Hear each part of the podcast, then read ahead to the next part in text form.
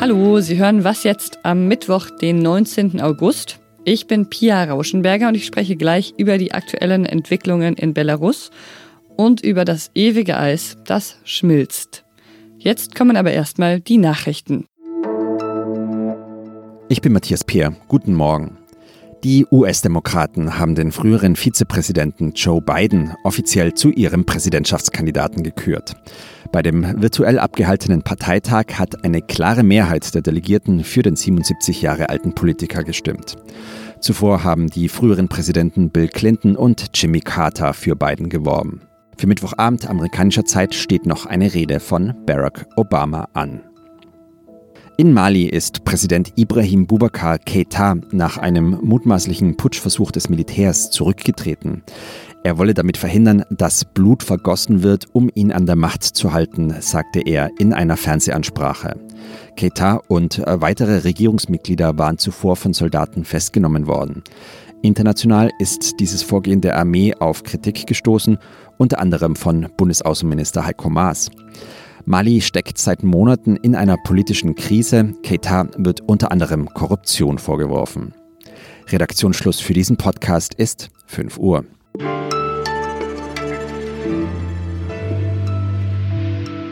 Heute ist ein EU-Gipfel anberaumt, um per Video über die Situation in Belarus zu sprechen.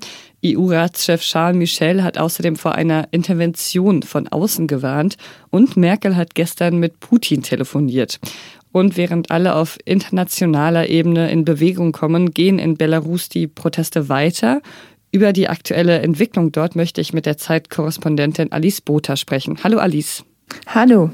Merkel hat ja gestern, ich habe es gerade gesagt, schon mit Putin telefoniert und Putin wird keine westliche Orientierung von Belarus dulden. Das heißt es jetzt überall. Geht es jetzt also vor allem darum, ihn von einem Eingreifen in Belarus abzuhalten? Es geht vor allem erstmal darum, klarzustellen, dass es hier nicht um eine westliche Orientierung geht. Der Grund, warum die Menschen so massenhaft im ganzen Land auf die Straße gehen, ist, dass sie eine freie und faire Wahl wollen. Sie sind bei dieser letzten Wahl betrogen worden. Das empört wirklich alle, mit denen ich gesprochen habe. Auch jene, die sich gar nicht als politisch wahrgenommen haben oder sogar das System gestützt haben. Und pro-westlich, nicht pro-westlich sind keine Kategorien, die derzeit eine Rolle spielen. Es geht einzig um die Wahl. Sieht Putin das auch so? Das ist eben die Frage. Ich bin mir nicht sicher, wie der Kreml diese Proteste versteht. In den Staatsmedien ist jetzt viel davon die Rede, dass das äh, Farbenrevolutionen seien, die von den Amerikanern angestiftet worden seien. Das ist natürlich Unsinn. Also diese Proteste sind genuin aus der Gesellschaft heraus entstanden. Und die Frage ist, ob der Kreml darauf zu reagieren vermag, auf diese Entwicklung, die ihn völlig überrumpelt hat. Es kann sein, dass er sich äh, einmischen wird, dass er Lukaschenka zu retten versucht, auch wenn mich das verwundern würde. Rational gibt es dafür eigentlich aus Sicht des Kremls keine Gründe. Aber die Politik des Kremls ist nicht immer rational, gerade im außenpolitischen Bereich.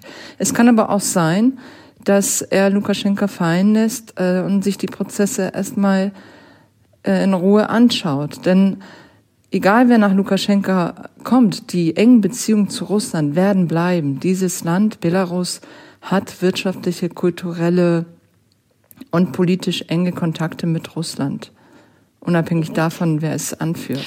Die Aktivistinnen und Aktivisten in Belarus versuchen auf jeden Fall ganz unabhängig von Putin ihr Schicksal in die eigene Hand zu nehmen und wollen den Machtapparat von Lukaschenka jetzt mit äh, Streiks schwächen. Meinst du, das ist ein wirksames Mittel? Ja, ich habe den Eindruck, dass die Streiks ein sehr wirksames Mittel sind. Also es sieht so aus, dass ähm, verfassungsrechtlich dürfen die Leute streiken, solange sie keine politischen Forderungen erheben und der Direktor einer Fabrik muss diesen Streikaufruf unterzeichnen. Ich glaube, meines Wissens hat kein einziger Direktor so einen Streikaufruf unterzeichnet. Und wenn, dann waren es allenfalls eine Handvoll. Und trotzdem gehen die Arbeiter raus auf die Straße. Und das sind Arbeiter in, in Schlüsselindustrien, in wichtigen staatlichen Betrieben. Es geht um Schwerindustrie, um Chemiewerke, um Zuckerfabriken. Und das, das zeigt Wirkung. Das hat auch ähm, Einfluss auf das weitere Geschehen. Und in den letzten Tagen sprach ich mit sehr, sehr vielen Belarussen Und man kann beobachten, dass auch in den Staatsapparaten langsam Leute diesen Arbeitgeber den Rücken zuwenden. Das sind keine Massenbewegungen, noch sind es Einzelfälle. Und trotzdem ist das ganz erstaunlich. Und noch vor drei Wochen wäre das nicht vorstellbar gewesen. Es gibt auch Videos, die zeigen Polizeiautos, die in Solidarität mit den Protestierenden hupen. Inwieweit hängt Lukaschenkas Macht denn auch von der Einstellung des Militärs und der Polizei in Belarus ab? Das Militär, die Polizei und vor allem die Sonderpolizei, äh, Omon und Sobre, haben eine Schlüsselrolle. Sie sind die Machtbasis von Lukaschenka. Dank ihnen kann Lukaschenka sich noch halten und wenn es dort tatsächlich massenhaft Absatzbewegungen geben würde, dann wäre es eindeutig das Ende von Lukaschenka. Danke für deine Arbeit, Alice. Danke dir fürs Interesse.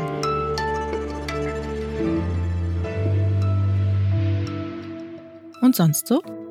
Ferhat Ünvar, Gökhan Gültekin, Hamza Kurtovic, Mercedes Kirpac, Sedat Gürbus, Kaloyan Velkov, Fatih Saracolu, Saik Nessar El Hashimi, Willi Viorel Pone, Gabriele Ratjen. Das sind die Namen der zehn Menschen, die bei dem rassistischen Anschlag in Hanau im Februar getötet wurden. Ein halbes Jahr ist das nun her und damals gab es sehr viel Aufmerksamkeit. Der Anschlag war weltweit ein Thema. Es sind tausende Menschen in Deutschland auf die Straße gegangen. Nun ist es ziemlich ruhig um das Thema geworden, äh, vor allem wegen Corona wahrscheinlich. Und manche fürchten, dass es ein bisschen zu ruhig geworden ist. Und deshalb wollten wir hier im Podcast auch nochmal an die Verstorbenen erinnern. Und heute wird es auch eine Gedenkveranstaltung auf dem Marktplatz in Hanau für sie geben.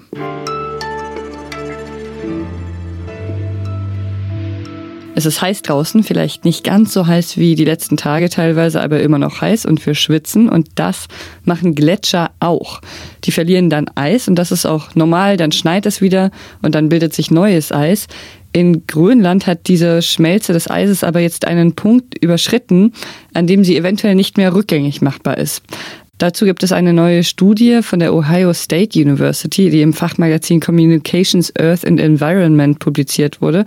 Und die möchte ich mir genau anschauen mit meinem Kollegen Stefan Schmidt aus dem Wissensressort. Hallo Stefan. Hallo Pia, moin moin. Das klingt ja schon ziemlich dramatisch. Was haben die ForscherInnen denn da genau herausgefunden? Also ähm, die haben sich angeschaut, Forscher nennen das die Massebilanz, wie das Verhältnis ist zwischen neu gebildetem Eis, also was durch Niederschlag, durch Schnee äh, sozusagen oben drauf kommt auf den Gletscher und äh, verlorenem Eis, das äh, also an den Küsten, an den Gletscherenden ins Meer kalbt.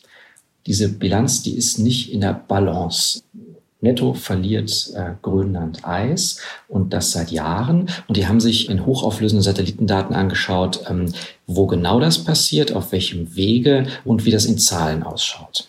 Und dabei kam also raus, dass Grönland mehr Eis verliert, als es sollte. Was die jetzt tatsächlich herausgefunden haben, ist, dass Grönland über eine bestimmte Zeit lang trotz großer Schnellste etwa in der Balance war. Das gilt aber nicht mehr. Die haben dann viel Mathematik betrieben und haben sozusagen die Wahrscheinlichkeit dafür ausgerechnet, dass unter den jetzigen Bedingungen der grönländische Eisschild wieder an Masse gewinnen kann. Und diese Wahrscheinlichkeit liegt nach Aussage der Forscher um die äh, Michaela King nur bei ein Prozent oder anders äh, ausgedrückt, nur in einem von 100 Jahren würde der ähm, Eisschild dort wieder anwachsen. Beim Klimawandel sprechen ForscherInnen ja von sogenannten Kipppunkten. Was bedeutet das genau?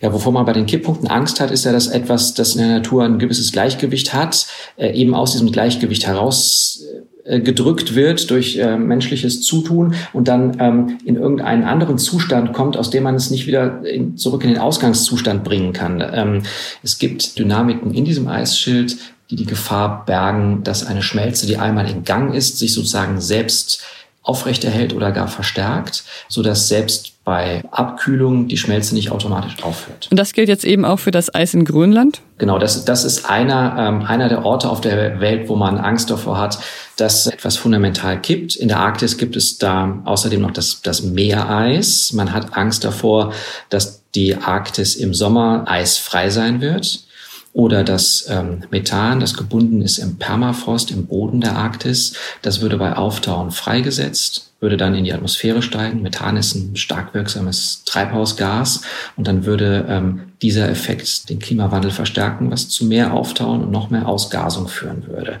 Davor, dass natürliche Balancen in so eine Richtung kippen, hat man große Angst. Aber wann dieser Punkt erreicht sein wird, das weiß man noch nicht.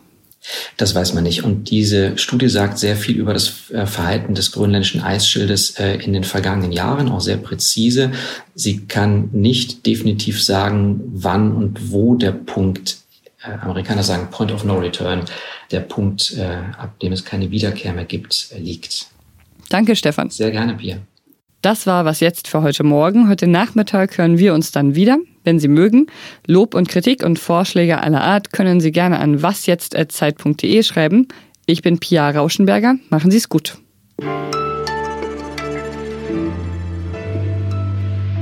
Machen dir solche Studien eigentlich Angst? Angst. Nun ja, also auf jeden Fall führen Studien wie diese vor Augen, welche gewaltigen Prozesse Menschen ähm, in Gang gesetzt haben und äh, wie lange die in die Zukunft reichen, wie viel Ungewissheit und äh, wie viel Schaden die bergen. Und ähm, klar ist das beängstigend.